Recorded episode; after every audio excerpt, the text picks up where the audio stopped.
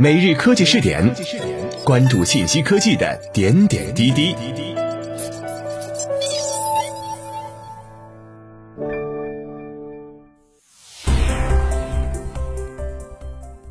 各位今天 FM 的听众朋友们，大家好，欢迎收听今天的每日科技试点。科技日报北京五月五号电，记者何亮、付一飞、杨伦。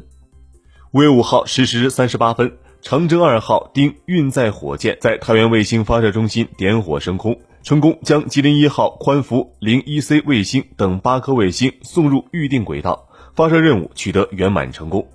执行本次发射任务的长征二号丁运载火箭是由中国航天科技集团有限公司八院抓总研制的常温液体二级运载火箭，起飞推力达三百吨，对应七百公里太阳同步圆轨道的运载能力为一点二吨。具备不同轨道要求的单星、多星发射能力。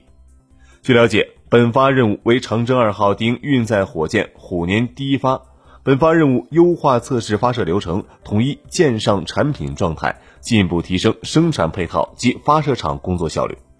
本次发射的八颗卫星均由长光卫星技术股份有限公司研制。吉林一号宽幅零一 C 星充分继承了吉林一号宽幅零一 AB 星的成熟技术。其幅宽大于一百五十千米，可为用户提供分辨率全色零点五米、多光谱两米的影像产品，具有高分辨、超大幅宽、超大存储、高速速传等特点。搭载的吉林一号高分零三 D 二七到三三星为轻小型高分辨遥感卫星，该系列卫星幅宽大于十七千米，可为用户提供分辨率全色零点七五米、多光谱三米的影像产品。具有低成本、低功耗、低重量、高分辨的特点。